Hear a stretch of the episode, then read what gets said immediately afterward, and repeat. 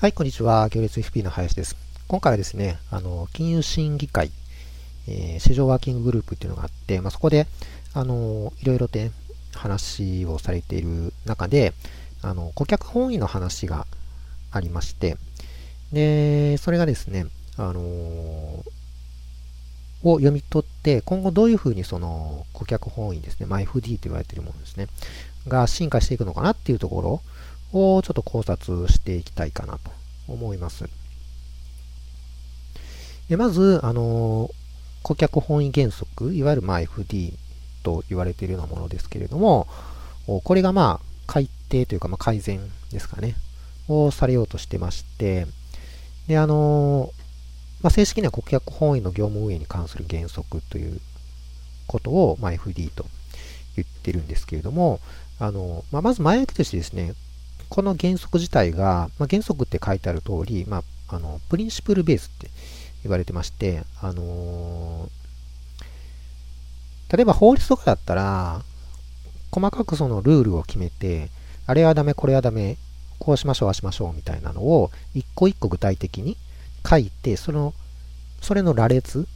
で、えー、成り立つというふうなことが多いんですけども、これはまあルールベースですね。そのルールに従っていれば OK。そのルールから外れていればダメっていう。で、ルール以外の部分に関してはグレーゾーンみたいな、いうふうなのがルールベースで、まあ、あのルールベースが分かりやすいし、今までそれ多かったっていうところなんですけども、あの、プリンシプルベース、まあ、原則ベースということは、あの、考え方とか方針なんですね。でそれだけを示して、えー、あとは金融機関の方で、あの、考えてくださいよというふうなやり方なんですね。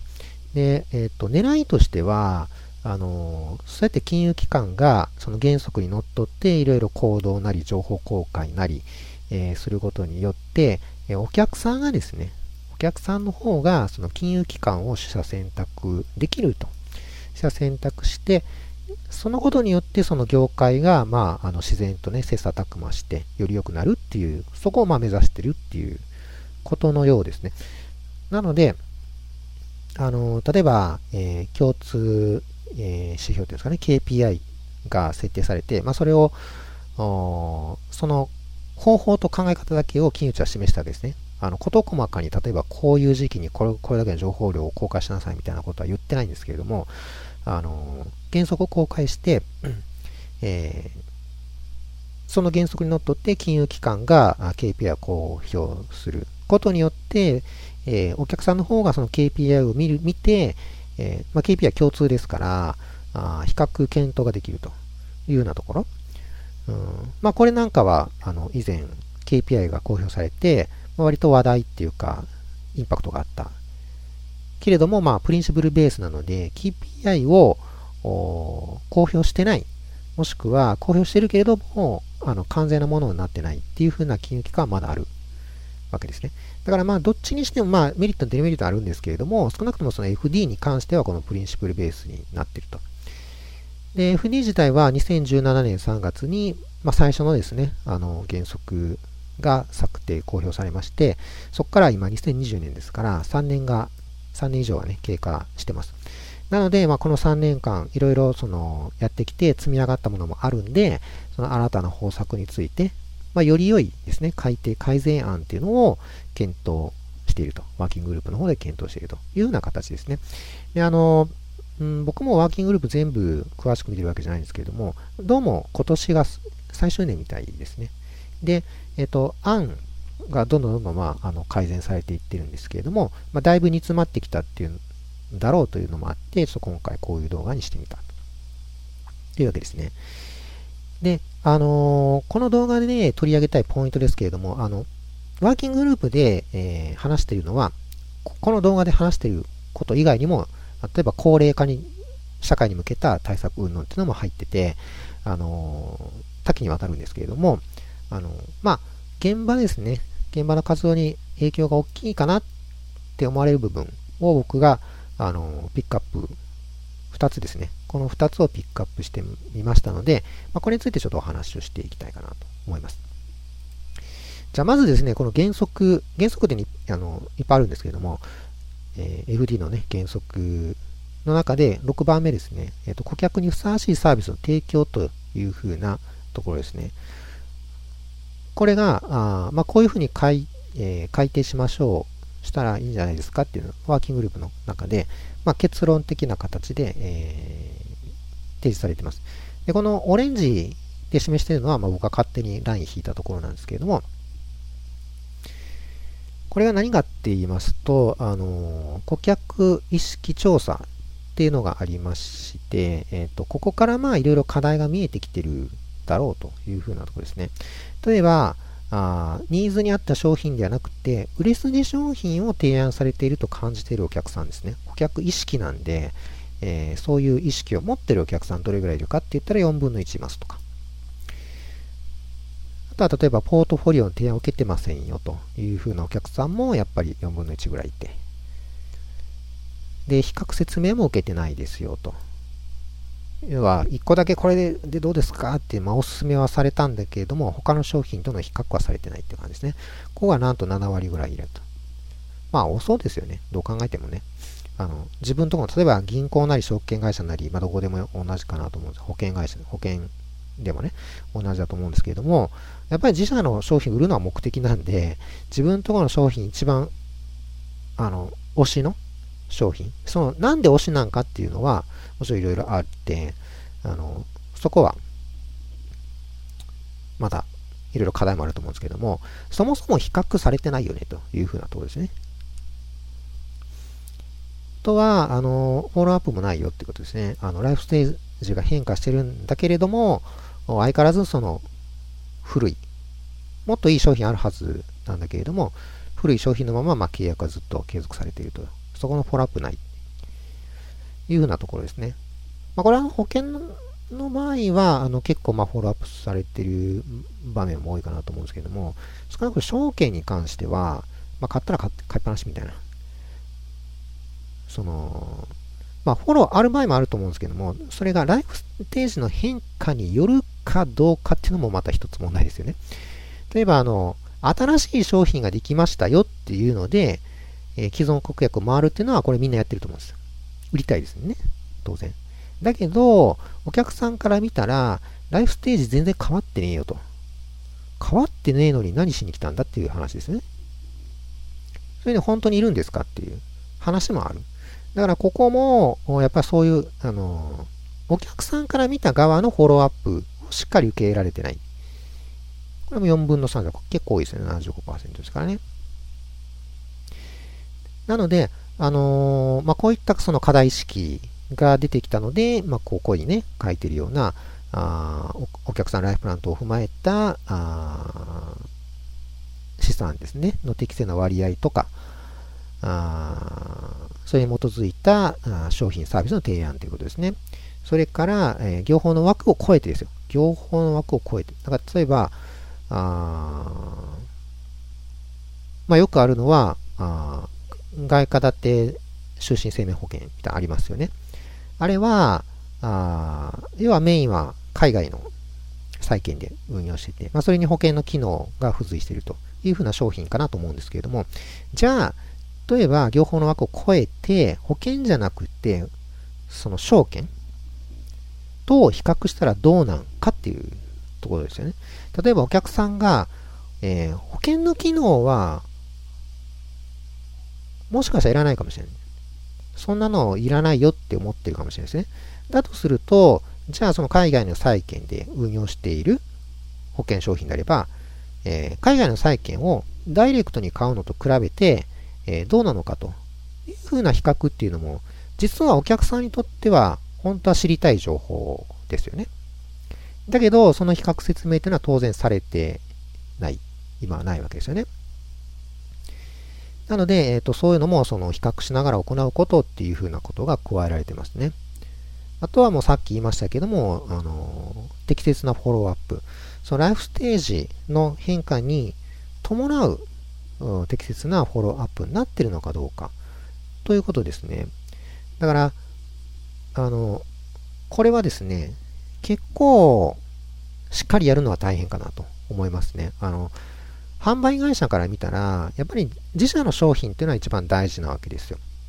売りたいですからね。それはも当然、あの、企業が存続していくためにはそれ売らないといけないので、それ当然の話かなと思うんですけれども、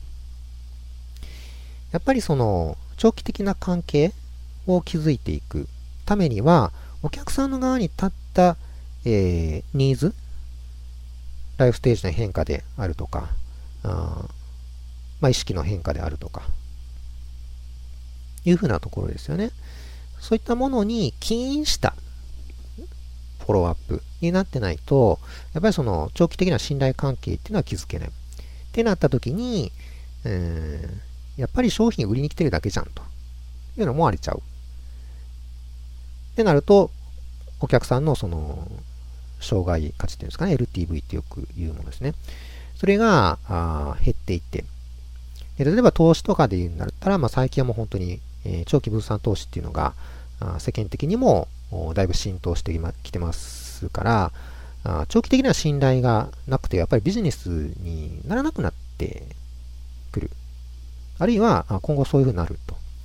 うなことよく、まあ、あの、普通に考えられるというところですので、まあ、そういったところが、まあ、提言、この案の中に盛り込まれているのかな。というふうな印象ですね。はい、次、えっと、原則5ですね。重要な情報の分かりやすい提供ということで、あの、これはですね、えー、まあ、ここにもライン引いてますけども、あの、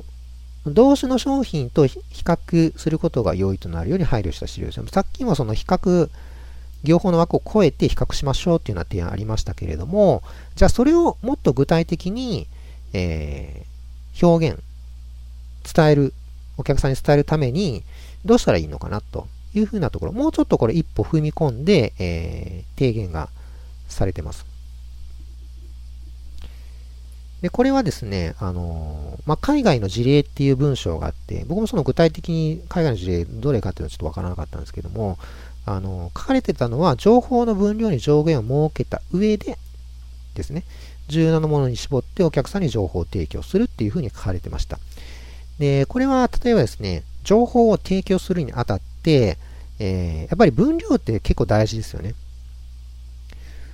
例えば、まあ、複雑な保険をね、えー、説明するにあたって、やっぱり、まあ当然情報があるので、全部説明しないといけないっていうところもあって、じゃあ説明するのに1時間2時間かけて、お客さんに説明して、分かればいいですよ。伝わればいいですよ。当然そのお客さんは相手がいるところですから、ふんふんって聞きますよね。し、えっと、早く終わらせたいと思ってるので、分かってなくてもふんふんって言ってる可能性が高いわけですよ。ってなった時に、もうとにかくわーって大量の情報を、えー、一気に、えー、お客さんの前で、えー、まあ、アピールしてみたところで伝わってないかもしれないですよね。だからそういう課題意識に基づいてるんかなと思います。で、これ海外の事例はすでにあるっていうふうなところですね。なので、あのー、ちょっとね、このワーキンググループで、えー、提案されてたのは、この重要情報シートっていうものを使えばどうかというふうに、えー、言われてました。あの、これの目的としては、まあ、さっきも言ったように、両方の枠を超えて多様な商品を比較できるようにってことですね。あの、シートのフォーマットを共通化することによって、まあ、それを例えばね、えー、いろんな商品のシート持ってくれば、あそれをパラパラっとめくることによって、あ、ここは違う、あそこは違う、ここは同じだねっていうようなところが容易になる。比較検討が容易になるということが目的とされてますね。だからこれ例えば面白、さっき言ったように面白そうなのは、えー、証券と保険ね、の重要情報シートのフォーマットが、えー、これ、もし仮に共通化できれば、あ例えば、外貨建ての就寝保険、就寝生命保険と、えー、債券、海外の債券のようなものを比較したら、これ、結構一目瞭然で違いが分かってくるってことですね。これ今比較するの結構大変なんですよね。あの、やっぱり目に見えないコストっていうのもありますし、えー、商品が複雑っていうのもあるので、えー、一概に上っていうところもあるんですよね。だけど、えっ、と、この部分、例えば、えなんとかっていうコストに、え注目して比較したら、どっちが多いか少ないかっていうのを、がわかる。それを、ま、比較要因にするっていうことですね。でもちろんそこだけ見るんじゃなくて他の部分、例えば保険商品だったら保険の機能もついてるんで、えー、じゃあそれはどうかっていうようなところ、それはその証券にはないので、えー、そこを加味して比較していくってことが可能になるわけですけれども、まず今それすらなかなか難しいってことですね。商品、商品単体の理解もなかなかできない上に、比較なんてとてもとてもっていう状況なんで、じゃあこれをちょっと改善しましょうっていう狙いだと思います。で、あのもう一つ面白いのは、えー、質問事例が載ってるんですね。重要情報シートで、えっ、ー、と、情報を、えー、例えば販売会社から一方的に伝えるんじゃなくて、え、コミュニケーションを取りましょうと。お客さんとしっかりコミュニケーションをとって、お客さんの理解が深まっているかどうかっていうこと、ここを重視しましょうというふうなアプローチになってます。で、これ非常に面白いと思いますね。えー、で、ちょっとね、あの、ワーキンググループの資料をちょっと貼り付けてみたんですけども、これ資料4ですね。えー、4があこんな感じで、えー、情報重要シートですね。のフォーマットの、まあ一応例なので、あくまでも、こんな感じですよって今言われているだけですね。で、あのー、多分1、2、3から7までありますけれども、このフォーマットをすべての商品で共通化しましょうというふうな話と思われます。で、面白いってさっき言ったのはこの質問例ですね。赤のところで書かれているのがこの質問例ですけれども、ちょっとね、これ文字は小さいので、ちょっと拡大したいかなと思うんですけど、これか。これですね。えー、資料4をちょっと拡大してみますと、まあ、さっきのね、1から7番までありましたけれども、例えば1で言うと、おまあ、これだけの項目があって、でその質問例の中にね、えーこの商品が私の知識、経験、財産状況、ライフプラン、投資目的に照らしてふさわしいという根拠は何かっていう質問を、えー、お客さんがしたときに答えましょうねっていう意図なんですね。で、これなんでこの質問、こんな質問例書かれてるの？別にお客さんが質問することをこっちが指定するのはおかしいんじゃないかっていう話もあるかもしれないですけども、そもそもね、えー、ワーキンググループの方で書かれてたのは、えー、お客さんって素人なんで、えー、質問すら難しいよね、というふうな配慮。まあ、あの、これちょっとやりすぎなんかもしれないですけれども、でも、まあ、現場で言ったら確かにそうですよね。例えば、えー、保険の知識全くないのに、えー、難しい保険の説明をされたときに、一体どこをどう質問したら、えー、自分の知りたいことが聞けるのかっていう、そのコすらわからんというような方は、まあ、ほとんどだと思うんですよね。で、まあ、もう結局もう、その場をクローズしたいので、しょうがないからちょっと契約書に犯行つくみたいな。ほんで、なんかそのね、さあの、この間の郵政の、あの、不正販売問題ありましたけれども、強制処分、強制処分ね、された件ですけれども、まあ、あの、ああいう風な事案も発生してしまうと。いうようなところがありますので、やっぱりその、しっかりお客さんがね、理解してるかどうかっていうのが大事。で、えー、この質問例を通してね、別にこれだけじゃなくていいと思うんですよ。他の質問もあっていいと思うんですけれども、少なくともこういう質問をお客さんが発しす。で、それに対してきちんと答えが返せるかどうか、まずこれが一つですね。で、答えを返したときに、じゃあお客さんが本当に納得してるのか、あるいは追加の質問はないかどうかっていうふうなところ、そこのキャッチボールですね。それがしっかりできるかどうか。っていうふうなところが、まあ、非常に、えー、ポイントとして重視されているのかなというふうに、まあ、思いましたね。で、これあのー、ネットにね、えー、この種類ありますんで、一個一個見ていただいたらいいと思うんですけども、あの、割とヘビーですね。どの質問も。だから、あの本当にこの質問を投げかけて、しっかり真剣に答えようと思ったら、なかなか現場は大変かなと思うんですけれども、ただや,、ね、やっぱりその、うん、いろいろやっぱりトラブルとかもありますし、本当にそのお客さんのためを持って商品販売してますかどうですかっていうふうなところに対して疑義が生じるような、えー、事案、えー、事例っていうのもやっぱり散見されているということですので、まあそういった、結局はまあ、あの、そういうことですね。あの、ごまかしてうんだというようなことだと思います。はい。なっちゃう。どこだ？えー、っと、これかな。はい、ということで、えー、大体説明終わりましたけど、まとめていきたいと思いますけれども、えー、ワーキンググループですね、金融、えー、審議会、えー、市場ワーキンググループが FD のね、改善を検討しているということで、あの、FD 策定から3年を経過しまして、え今年中にですね、その改定案っていうの結論が出そうかなというふうなことだと思います。で、えー、もうこの FD 自体はね、お客さんがその金融機関をした選択しながら、まあ、業界が自然と良くなるということを目指すプリンシプルベースというふうなものを採用してますので、まあ、このプリンシプルをね、改善していくというふうなアプローチをとっているということですね。はい。で、えっと、この動画でね、ピックアップしたのは原則6と原則5ですけども、原則6、お客さんにふさわしいサービスの提供の中には、この3つが追加されようとしている案として、えー、ということですね。ライフプラン等を見ましょうと。で、業界、業法の枠を超えた比較推奨もしましょうと。アフターサービスフォローはちゃんとできていますかと。これは、あの、あれですね、お客さんのライフプランに、えー、応じたっていう、さ、アフターフォローですね。単に新しい商品できましたっていうのはフォローじゃないっていう話ですね。はい。で、原則5、えー、重要な情報の分かりやすい提供ということで、これ、えー、さっきも言いましたけども、重報情報えー、重要情報シート。で、これ、あの、面白いのは質問例付きということで、えこのそのフォーマットをね、え一致させて、いろんな商品、え業法の枠を超えてだとは思うんですけれども、まあ、少なくとも同業の中では、保険なら保険業の中では、あ情報情報シートのフォーマットを共通化して比較しやすいようにするというような狙いがあるというふうな話でした。はい。で、最後にですね、まあ、僕のからのメッセージですけれども、あの、この FD のね、目的は、当然そのお客さんが金融機関を選択し、えー、切磋琢磨っていうのがあ目的なんですけれども、じゃあ、働いてる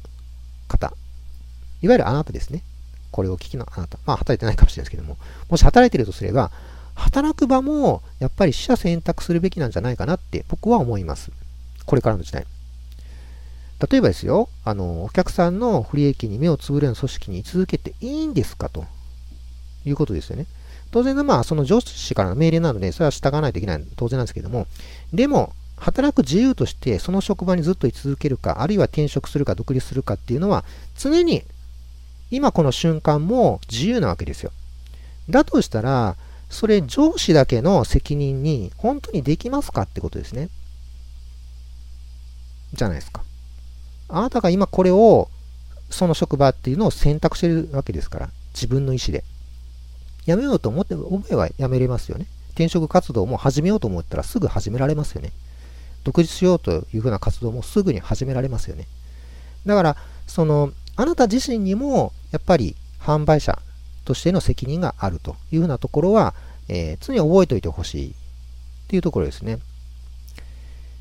で、あのー、これはもっと大きなレンジの話なんですけども、手数料っていうのはやっぱり減っていくと思います。今後。なので、えー、もう商品を売るっていうところの価値を追求するよりは、もっと本質のですね、アドバイスですね、お客さんにとって何が大事か、何が欲しいと思っているのか、それに対してどう答えていくかっていうふうなところですね。このアドバイスっていうところの